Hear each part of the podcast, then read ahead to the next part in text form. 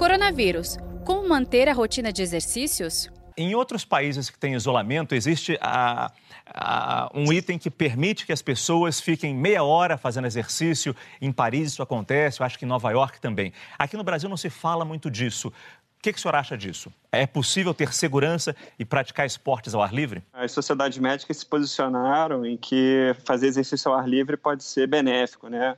É, para a saúde. Realmente é, mas em situações como a de Nova York, Paris, Rio e São Paulo, que o lockdown, né, o isolamento foi recomendado pelas autoridades sanitárias, é, acho que está inapropriado você ir ao ar livre porque você tem um, um, uma situação comportamental mesmo do ser humano, né? Se um vai, o outro vai, aí você acaba aglomerando ao ar livre.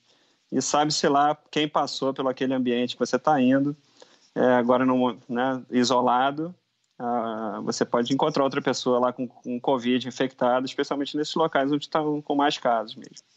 Quer dizer, a sua então, ideia. O risco então... nunca é zero. O quer risco dizer, nunca é zero. Quer dizer, a sua ideia então é que as pessoas realmente fiquem em casa e de alguma forma se exercitem dentro de casa. Exatamente. Acho que a gente tem bastante recurso tecnológico atualmente, né?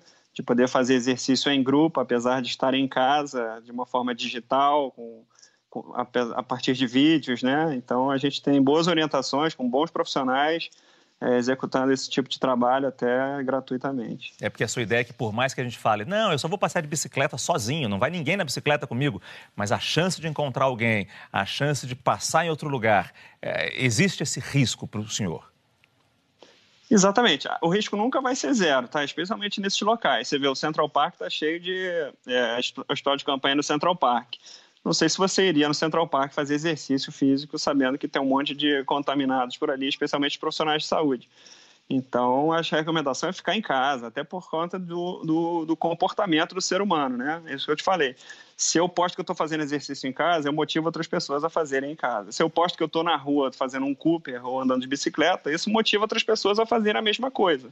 E aí você acaba com problema, acaba com problema de não distanciamento social, que é o recomendado na doença. Né?